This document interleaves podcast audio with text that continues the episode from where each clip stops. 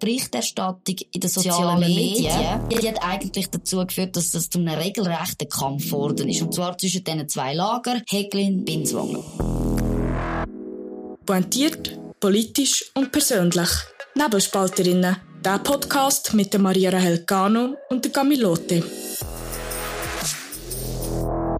Da sind wir wieder mit Nebelspalterinnen. Schön seid ihr da und schön seid ihr ready mit uns die Woche auszuklingen. Wir werden reden heute natürlich über letzte Woche. Wir haben nämlich einen Spezialgast da gehabt, Professorin äh, Margrit Osterloh. Und nachher reden wir über den Leaks, die es gegeben hat in der Anti-Binsi-Chat, wie der genannt worden.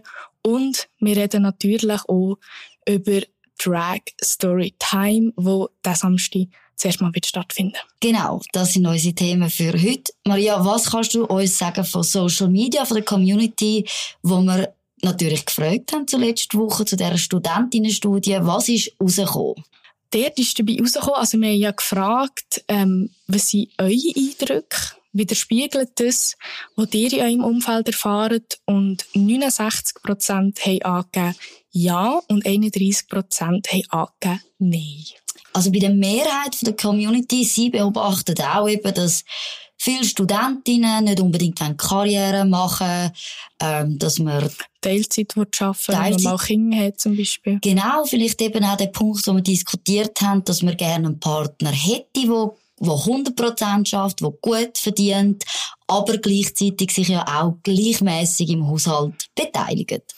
Genau, und also, es ist natürlich jetzt, äh, man kann jetzt nicht sagen, dass es eine wissenschaftliche Umfrage ist, wie immer bei uns, aber es gibt so ein kleines Stimmungsbild von unserer Community. Was ich aber hier noch möchte sagen, was ich interessant gefunden habe, dass bei diesen 69 Prozent sehr viele Männer sind dabei waren.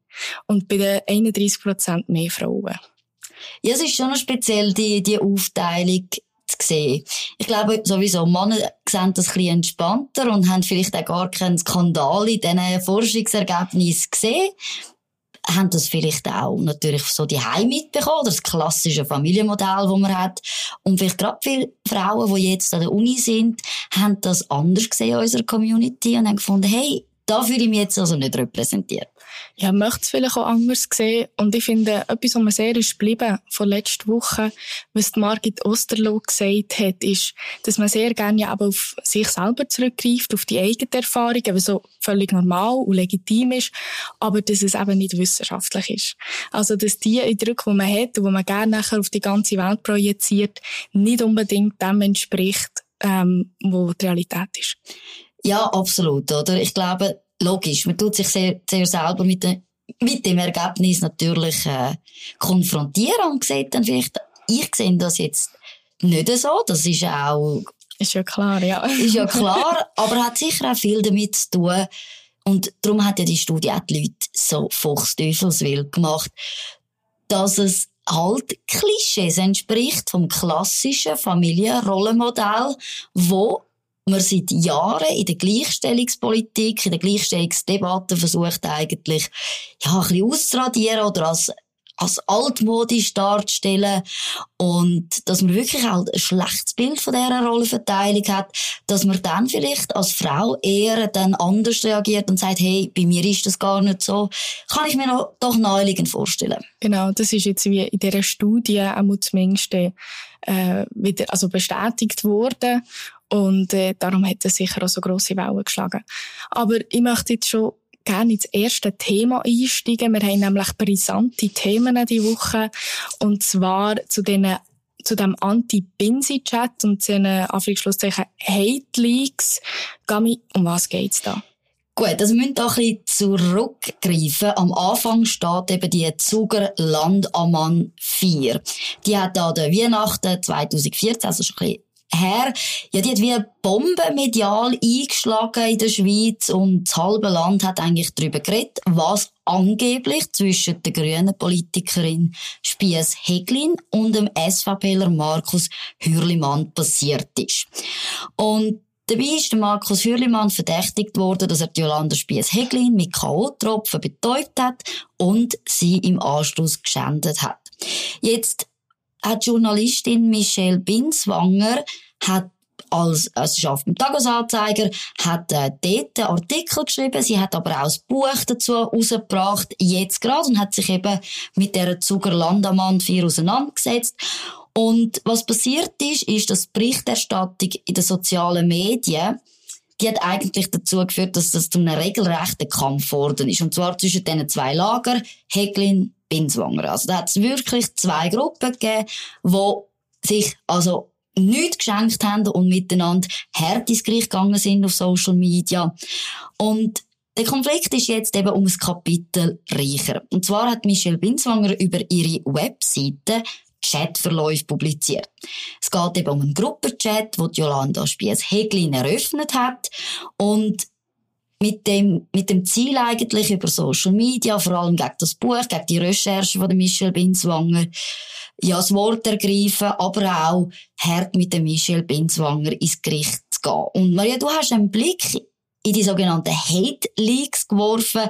Zuerst mal, wer ist denn in dieser Gruppe dabei gewesen? Wer ist dir aufgefallen?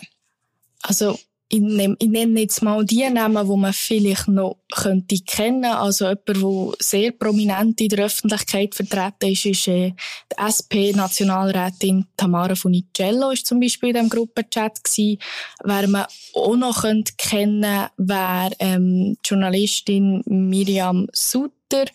Äh, die ist schon eine Buchautorin, die das Buch geschrieben hat, so hast du Nein gesagt. Ähm, und zum Beispiel auch dabei war Sibel Arslan, grüne Nationalrätin. Und noch viele, viele mehr. Wir können nachher vielleicht noch spezifischer darauf eingehen. Aber jetzt mal ganz grob, was, was ist jetzt die Problematik bei diesem Gruppenchat? Es ist natürlich so, oder? Man hat den Gruppenchat lanciert und es sind wirklich eben, sind prominente Namen drin. Und man hat eigentlich versucht, gemeinsam mit dem Sinn zu orchestrieren, wie man auf Social Media möchte gegen die Recherche und gegen Michelle Binzwanger vorgehen. Und es ist wirklich eindrücklich, dass man sieht, wie strategisch das Ganze also geplant ist, wie man strategisch auch vorgegangen ist und dass da wirklich namhafte Leute mit Reichweite in dem Chat sind, wo sich dann eben beteiligt haben, die diskutiert haben, was kann man machen. Und was ich jetzt in diesem Aspekt noch wichtig finde, zu sagen, wer ist der Absender? Was, ähm, natürlich, also, es ist aufgeladen worden unter michelbinswanger.com, ähm, aber unter dem Hashtag Hate und also ich habe mich mal kurz ein bisschen schlau gemacht auf dieser Webseite. Und dort steht eben, es ist ein Recherchekollektiv, ähm, wo, die, die, ja. wo jetzt die Auswertung von diesen Chats gemacht hat und äh, der Öffentlichkeit zur Verfügung stellt.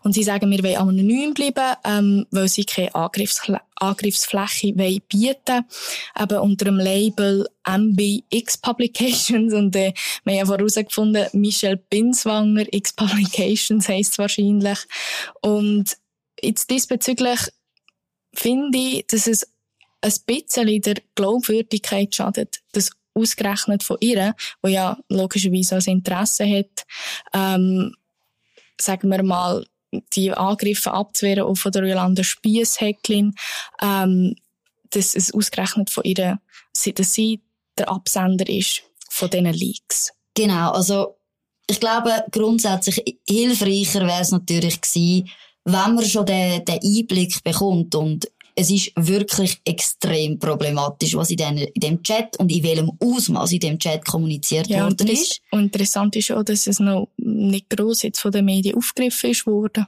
Genau, es ist nicht von den Medien aufgegriffen worden, jetzt die Veröffentlichung.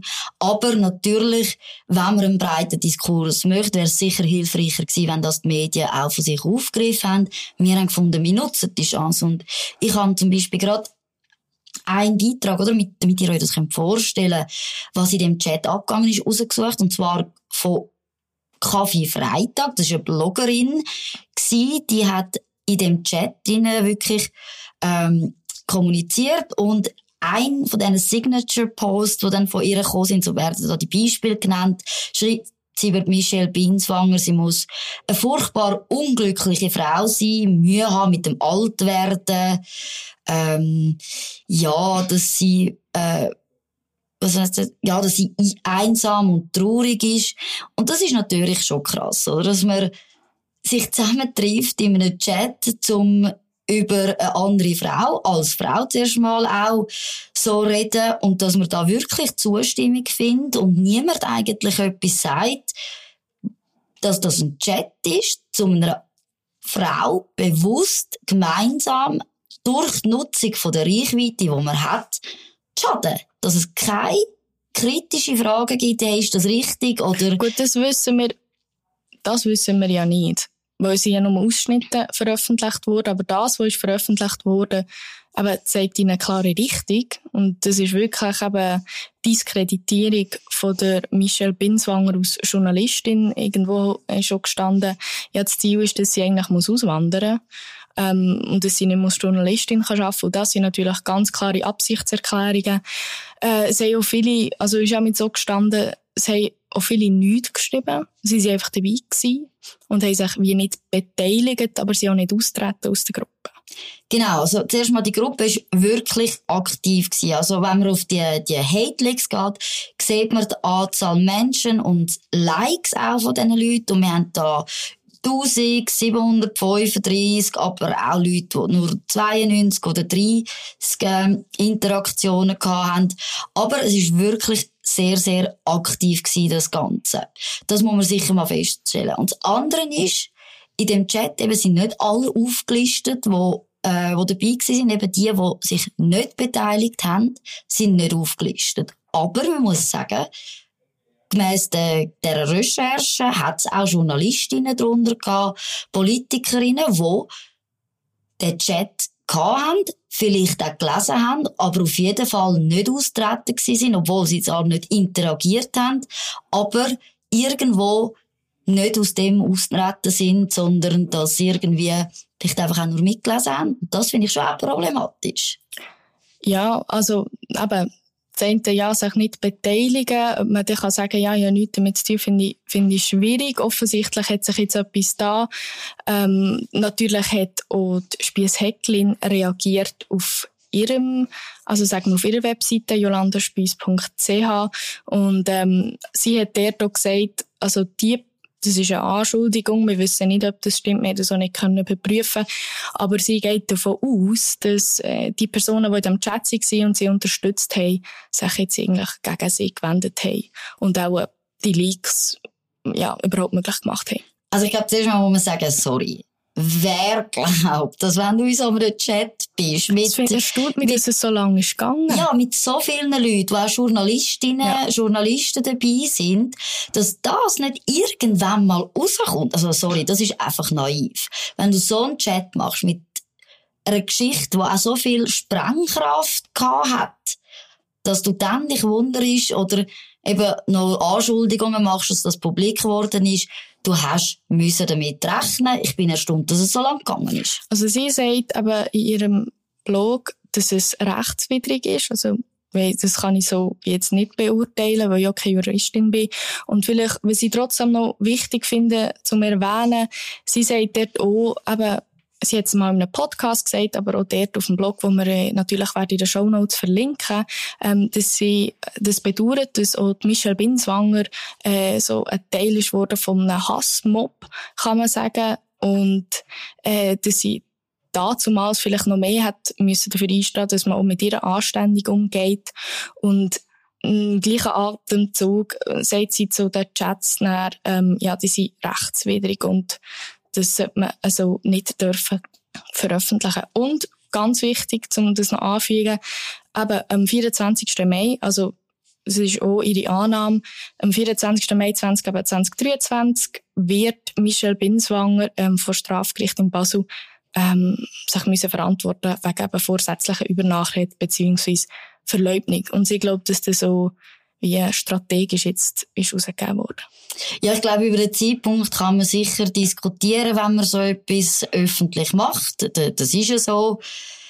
Grundsätzlich müssen wir uns aber, finde ich, von dem nicht täuschen lassen. Ich glaube, wenn man die Chatverläufe sieht und einem wirklich klar wird, dass das eine bewusste Kampagne war. Und eben, ich wiederhole es nochmal, von Leuten mit Reichweite auf Twitter, Journalistinnen, Politikerinnen, Leute, die Einfluss haben, die eben sich da wirklich gemeinsam dazu entschieden haben, so eine Kampagne zu fahren, ist für mich der Zeitpunkt der Veröffentlichung in dem Sinn irrelevant. Vor allem, dass es von der Spies Hecklin gemacht worden ist. Und sie ist ja Geschäftsführerin von Netzcourage. Das ist ja das, was das Ganze so brisant macht. Das ist ja, ich meine, wenn man sich aus, aber sage ich mal, ähm, dort positioniert, dass man sagt, man ist gegen Hass im Netz und jetzt eben, sie erwähnt ihren Blog auch und sagt, ähm, hey, man hat dann Michelle Binswanger auch müssen schützen und nachher kommen so Leaks raus, wo eigentlich genau das aufzeigen, wo man eigentlich dafür, also dagegen kämpft. Das ist ja mhm. dort, wo man den Vorwurf wieder machen kann. Absolut. Also ich meine, es ist einfach nicht glaubwürdig, wenn du deinen Lebensunterhalt damit verdienst, gegen Hass im Netz anzukämpfen. Sie bekommt ja auch Gelder vom Bund. Sind die nicht gestrichen worden? Ich habe gemeint, die sind gestrichen ja. worden. Und aber genau mit der Begründung, dass man, dass sie das nicht können aufzeigen wie, dass sie gegen Hass mhm. im Netz kämpft. Aber auch, behaftet mich nicht drauf, ich bin mir nicht mehr sicher, aber ich gemeint, ich habe das gelesen. Und, ähm, weil sie eben selber sagen wir mhm. mal, sehr angreifig unterwegs war auf den sozialen Medien. Ja, es ist sowieso immer so ein bisschen, eben, das ist das, was ich nie verstehen konnte. Man engagiert sich jeden Tag gegen Hass im Netz, prangert das an und dann sagt man auch noch, ähm, eben, wir müssen Frau, Frau Binswanger auch in Schutz nehmen, wir hätten sie auch müssen unterstützen, wo der Mob auf sie losgegangen ist. Und dann sieht man jetzt, ja, sorry, wer ist denn verantwortlich für den Mob?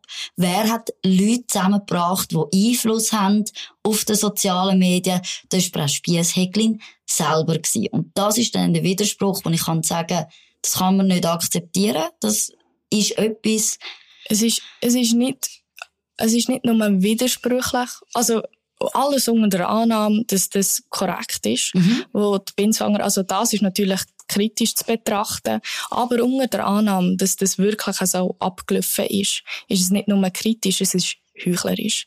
Und das Absolut. ist die grosse Problematik in diesem Fall.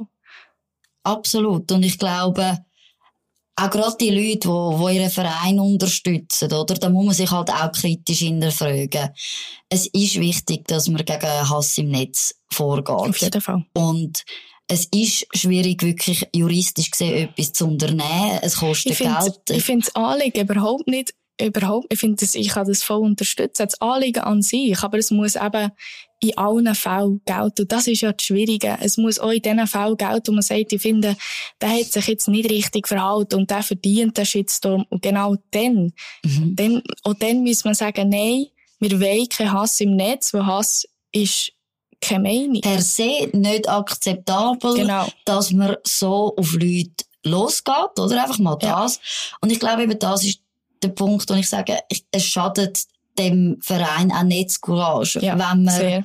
wenn man natürlich immer wieder mit verbalen Ausfällen auf Social Media von der Geschäftsführerin oder jetzt innerhalb von diesen Leaks, wo ähm, konfrontiert wird, dann ist es einfach schwierig für das, dass man eigentlich für eine so wichtige Sache einsteht. Genau, also um das jetzt noch fast ein bisschen zu öffnen, ich glaube, es ist eine Problematik, die wir immer wieder antreffen heute. Und das ist, wenn es für einen richtigen Zweck ist, dann ist jedes Mittel recht.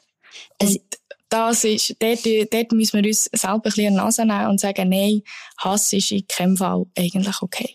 Ja, es ist wirklich klar, die Geschichte ist medial brisant gewesen. Und alle haben darüber geschrieben, es hat auch Verurteilungen gegeben vom Blick, dass, man, dass es da Persönlichkeitsverletzungen gegeben hat. Und ich glaube, es ist für jeden, der so einen medialen Skandal erlebt, fast unerträglich. Aber es legitimiert eben nicht, dass man so einen Chat orchestriert, zum gegen Person vorgehen. Genau. Wir wissen nicht, ähm, natürlich, wie, ich nehme an, Frau Binswanger hat sich auch eben ihre Leute um sich gesammelt. Und es ist ja klar, wenn man sich verteidigt, wenn man im Verteidigungsmodus ist. Ähm, wir wissen nicht, was dort gelaufen ist. Das sind die Chats, die jetzt öffentlich sind. Und, ähm, was mir einfach ist aufgefallen, beide werfen sich eigentlich das Gleiche vor. Also beide werfen sich eben vor, dass sie äh, eine Kampagne leiten, jetzt eine mhm. Hasskampagne. Und irgendwo durch muss ich sagen, wahrscheinlich machen sie das auch, auch wenn sie das vielleicht gar nicht wollen. Weil sie mhm. ihre Leute um sich sammeln, weil ich glaube, was so menschlich ist. Und Leute, die ihm unterstützen. Und das ergibt nachher die zwei Fronten wo man jetzt über Jahre, wann ist das gewesen? 2014. Das ist jetzt über Jahre hinweg eine Schlammschlacht in der Öffentlichkeit und das hat sich einfach in der, das hat sich einfach immer mehr polarisiert. Und dort kann ich wie sagen, sie werfen sich das beide gleichzeitig vor und wahrscheinlich machen sie so beide. Ich glaube, da, da hast du recht. Im Endeffekt hat es die zwei Fronten. Beide Frauen haben Leute, die sie unterstützen, die ihre Meinung auch verteidigen, sich für die einsetzen. Das ist auch in Ordnung so. Aber bitte haltet euch an ein Niveau. Tönt euch nicht gegenseitig persönlich auf einem Level abmachen, wo man sich muss fremdschämen, wenn man das liest. muss ich wirklich sagen, ein bisschen mehr Anstand und dann würde es vielleicht einmal in eine Richtung gehen, wo man kann sagen, wir können es abschliessen. Gut, wir müssen noch zu einem weiteren Thema kommen. Ich sehe, die Zeit ist schon sehr fortgeschritten. Und zwar wollen wir heute noch über Drag Storytime reden. Und zwar ist das ein Anlass, der am Samstag stattfindet in der Pestalozzi-Bibliothek in Oerlikon. Und dort geht es darum, dass äh, Drag Queens oder Drag Kings, wie man das so nennt, ähm, Kinder aus Bücher vorlesen. Und jetzt hat man auch müssen Sicherheitsvorkehrungen treffen für den Anlass. Der Grund sind Störanlässe, wie beispielsweise ähm, im Oktober im Tanzhaus Zürich ähm, vermolden worden. Genau, so es ist ein umstrittenes Thema, die Drag Storytime. Das ist ja so. Und vor allem in der Vergangenheit hat man jetzt eben einen Fall gehabt, wo das schon mal stattgefunden hat, im Oktober, wo dann die junge Tat die Veranstaltung gestört hat. Und jetzt eben am Samstag ist es wieder so weit. Und wir haben gefunden, wir wollen einfach mal über das Thema reden. Maria. Ja, ein wichtiges Detail jetzt vergessen. Kinder von drei bis acht. Genau. Das, das ist noch wichtig ähm, zu sagen. Genau, also es ist eine Veranstaltung, Kind 3 bis 8. Ich habe nachgeschaut, es wird vorgelesen von einem Drag-Künstler. Man tut sich auch verkleiden oder einfach schminken. Es gibt amix auch wie so eine Art Disco, aber es geht vor allem eben mit der Fantasie, Geschlechterfluidität, Geschlechtsidentitäten zu spielen, über das zu reden, das an Kinder bringen, in dieser Veranstaltung. Genau, es soll auch das Selbstbewusstsein der Kinder stärken, ihre Individualität gefeiert werden und Toleranz. Also das ist das, was ähm, auch der Veranstalter gegenüber den Medien geäußert hat. Jetzt grundsätzlich schwieriges Thema. Wirklich, wirklich. Also, wir haben lange darüber diskutiert, ja, ja. ob wir den bringen. Aber wir haben Aber gefunden, gesagt, wir reden über alles. Wir reden über alles, auch wenn es unangenehm ist. Und ich muss sagen, ja, es ist eine freiwillige Veranstaltung. Eltern können selber entscheiden, ob sie mit ihren dreijährigen Kind an die Drag Story Time gehen. Punkt zwei: Es ist nicht akzeptabel, dass man die Veranstaltungen stört. Dafür habe ich kein Verständnis. Problematisch finde ich ein Bereich. Und ich glaube, das ist der, der, wo wir darüber reden. Es tönt auf dem Papier gut oder Selbstvertrauen, Identität. Man kann von mir aus auch über Geschlechterrollen reden, so wie wir letzte Woche eine Studie dazu hatten, kann man auch über das immer reden. Aber im Endeffekt ist es politisch motiviert. Es ist natürlich im Hintergrund von LGBTQ, von der Community. Es ist ein bewusster bewusste Veranstaltung, um auch wirklich die Themen aus dieser Gruppierung Kind näher zu bringen. Ja. Obwohl, dass sie das verneinen. Genau, das haben wir, habe ich ganz spannend gefunden, und zwar die Frau, die das veranstaltet, heißt Brandy Butler. Sie macht die Vorlesestunde und hat ein Interview gegeben im Tagi, das tun wir euch gerne verlinken, wo sie halt wirklich sagt, sie will Kind aber nicht politisieren. Und das ist einfach das, was ich nicht glaube. Es geht im Endeffekt schon darum, dass man und LGBTQ ist ein politisches Thema, dass man Kind früh damit in dem Sinn in, in Berührung bringt. Das ist einfach drin. Es ist im Endeffekt ein politisches Thema. Das kann man nicht ausklammern.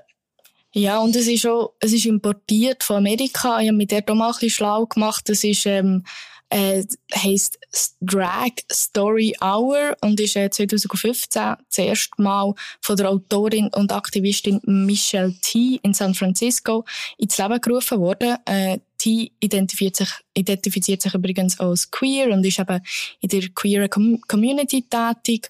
Und ähm, man hat es dort, von dort übernommen. Also, das wird auch klar gesagt, das wird auch nicht irgendwie äh, verheimlicht. Das kommt von dort. Und das sind, also mir ist in letzter Zeit aufgefallen, es wird immer mehr übernehmen wir die Sachen von Amerika. Mhm. Und eben ohne, also wie mit dem Glauben, ja, wir, wir tun hier nicht politisieren, aber schlussendlich wird eben genau politisiert. Also man sagt ja nur, man möchte das Thema näher bringen. Genau, aber ich bin auf die Drag Storytime-Seite gegangen und ich habe mir mal angeschaut, oder, was sind denn das für Künstler, die dort auftreten? Und etwas, was ganz klar durchs Band ersichtlich ist bei diesen Steckbriefen, alles sind Aktivisten, die sagen, die sich selber als Queer-Aktivisten oder LGBTQ-Aktivisten bezeichnen. Es ist eine ganz klare Positionierung da. Und das Scheinheilige so zu tun, als wäre es nicht, ist das, was mich am meisten stört. Ja, aber ich finde, wir müssen jetzt unbedingt noch über etwas Heikles reden. Und äh, das, was ja immer, äh, sage ich mal, von den Gegnern aufgebracht wird, ist ja, was macht das mit dem Kind? Sie ja nachher, es ist zu jung. Drag Queens, die sind sexualisiert. Das mhm. kommt aus einer sexualisierten Umgebung, äh, wo sie in Late-Night-Shows auftreten. Absolut. Und wir müssen jetzt noch ein bisschen über das reden was passiert mit dem Kind? Was glaubst du, was hat das für einen Einfluss? Also, ich glaube, bei den Kindern hat es gar keinen Einfluss. Ich glaube, Kinder mögen die Leute, die sich auffällig anziehen oder verkleiden, das ist bei Kindern einfach ein Highlight. Absolut. Noch kurz ein Zitat. Äh, ich habe ein Video geschaut zu dieser, zu dieser Story Hour und dort hat der Drag Queen gesagt, we are like clowns, but prettier. Und ich finde, das hat schon auch ein bisschen etwas. Genau, also verkleidete auftakende Leute, das funktioniert natürlich in dem Sinn bei den Kindern, dass das beliebt ist, das kann ich mir, kann ich mir auch vorstellen, also ganz, ganz klar. Also ich habe auch nachher noch die kritischen Stimmen ein bisschen angeschaut, eben, und wo ich nicht ganz einverstanden bin. Ähm, also eine Kritikerin hat zum Beispiel eben gesagt, wir, ähm, wir müssen das unterbinden, also wirklich verbieten. And because all of them are confused and get screwed up. Und da bin ich nicht einverstanden, das glaube ich nicht, aber das, they get screwed up, weil sie denken, sie werden politisiert. Eben, ich glaube. Also, und, und das ist, weil es natürlich, sagen wir, von der Bibliothek, ähm, es ist von der öffentlichen Hand gezahlt. Ich finde, dort sollte der Staat sich zurückhalten. Genau, und das, also es ist wirklich, ich sehe dort, ich sehe dort auch den Punkt. Ich meine, stell dir vor, ich würde jetzt in die Pestalozzi-Bibliothek gehen, dort eine Vorlesungsstunde machen, wo ich Kindern das Buch über die Gefahren von der Zuwanderung möchte näher bringen. Hey, sorry, ich wäre ich hätte einen Shitstorm von, von meinem Leben. aber, aber da ich, fehlt mir wie auch die Tatsache, dass man wirklich sagt, es ist im Endeffekt eine politische Veranstaltung, wo, wo dahinter steckt. Und vielleicht auch die Angst vor der Gesellschaft, dass man nicht möchte in einen radikalen Ecke gedrängt werden, wenn man das kritisch anspricht. Ich glaube, das ist bei vielen Leuten auch da, dass man halt wirklich sagt, dort schaut man nicht so genau an, dass es um politische Inhalte schlussendlich auch geht. Bei anderen Themen würden wir es sofort machen. Ja, und es ist mir wie noch wichtig zu sagen, mir geht's nicht um die Drag Queens. Jetzt die, die machen das super mit diesen Kindern und es ist eben lustig, es ist unterhaltsam. Und es geht wie auch nicht darum, irgendwie zu sagen, das sind die Art von Menschen, die man nicht will in unserer Gesellschaft, überhaupt nicht. Das ist wie, weil kaum sagt man, tut man sich kritisch äußern und sagt, hey, ich weiss nicht, ob das adäquat ist für drei bis achtjährige, wird man in eine Ecke hineingestellt und sagt, uh, bist transphob. Mhm. Du bist, oh, dort ist, aber, ja. Sag mal. Mut, ich weiss, ich, ich habe doch den Mut zu mir. Zum. Risiko eingehen, dass ich in der Ecke gestellt werde. Ich selber persönlich gehe gern Drag-Shows schauen. Du bist schon gewesen. Ich bin schon gewesen, ja. Und ich finde Ich das nie super. Ähm, wirklich. Was ich aber gesehen ist, es ist eine Kunstform, die sehr stark darauf basiert, dass man sehr extravagante Kleider hat, die auch sehr knapp oder eng oder einfach sehr figurbetont sind. Man hat vor allem in, den, in diesen Darstellungen, wo es halt nicht ums Vorlesen geht, sondern um Performance, hat sehr viel sexualisierte Bewegung. Es ist auch bei Auftritt auch eine sehr stark sexualisierte Sprache dabei. Das macht die Kunstform auch aus. Und darum finde ich, es ist eine extrem lässige Unterhaltungsform für Erwachsene.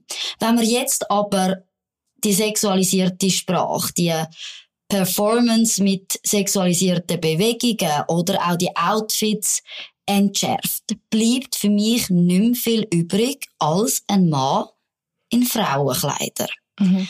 Und dann frage ich mich, wo ist der Mehrwert für mein Kind in der Vorlesung, dass die Person meinem Kind eine Geschichte erzählt? Das ist das. Ich sehe, dass, wenn man es altersgerecht machen will, nicht mehr viel davon übrig bleibt. Mhm. Also du hast wie das Gefühl, dort äh, hast von der Kunstform eigentlich nicht mehr viel übrig. Genau, weil es für mich ganz klar eine Kunstform ist, die für Erwachsene gemacht ist. Ja. Und da geht's um drei bis achtjährige. Und ich habe wirklich das Gefühl, wenn man all Ich das kann dir, nimmt, ich kann dir genau sagen, was übrig bleibt. Und das ist die Ideologie. Also das ist das, was, das ist das, was übrig bleibt. Genau. Und das ist das, was vermittelt werden Und schlussendlich sind wir in einer, einer Wertefrage. Und du hast richtig gesagt am Anfang, du musst mit deinen Kindern nicht dorthin gehen. Absolut Und nicht. du, und du kannst schon hergehen. Das ist, das, das ist wie gar nicht die Frage. Aber die Frage, ich finde, die sich immer, ich denke, jede Eltern stellen, ist, welche Werte will ich meinen, meinen Kindern vermitteln? Und ich habe das Gefühl, dort scheiden sich nachher die auch die Geister, die sagen, nein, wir, wir wollen das nicht. Mhm. Wir wollen ähm, das nicht, dass das Teil von der Normalität wird werden. Mhm. Und äh, gibt es die progressiveren Kräfte, die sagen, mal, wir müssen das akzeptieren und die sind genauso ähm, Teil von der Normalität Mhm. wie, äh, sagen wir mal, du und ich.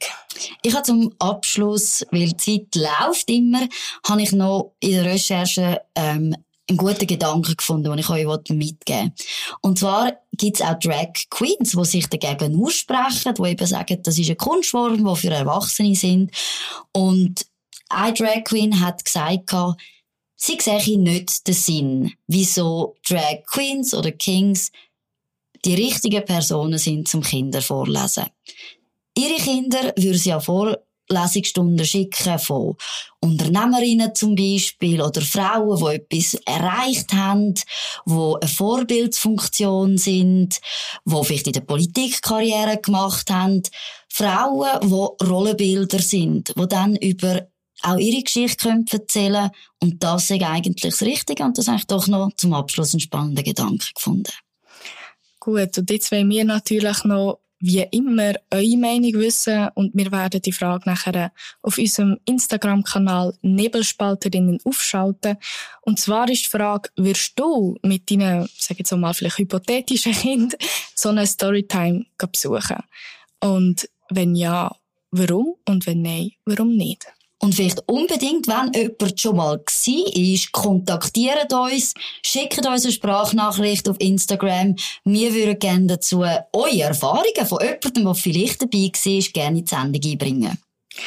Und zum Schluss muss ich noch einmal zurückkommen auf unsere Challenge. Und zwar haben wir immer noch unsere Challenge am Laufen, dass wenn wir 1000 Follower oder Followerinnen auf äh, unserem Nebelspalterinnen-Kanal haben, werden wir unsere Top 5 hottest Parlamentarier Genau. veröffentlichen.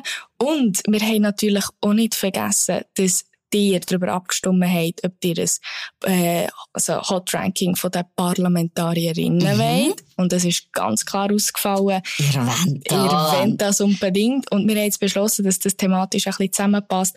Werden wir das Parlamentarierinnen-Ranking und unsere Top 5 veröffentlichen wenn die 1000 Follower bei uns auf dem Instagram-Kanal sind.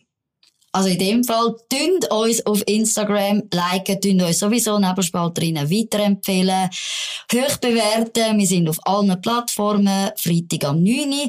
Und, das haben wir bis jetzt gar noch nicht gesagt, tünd den Nebelspalter Newsletter abonnieren. Dort ist nämlich schon ab 6.30 Uhr am Morgen verfügbar. Das war es. Merci vielmals und wir wünschen euch ganz ein schönes Wochenende. Bis zum nächsten Mal bei Nebelspalterinnen, der Podcast mit Maria Rahel Gano und der Camilote.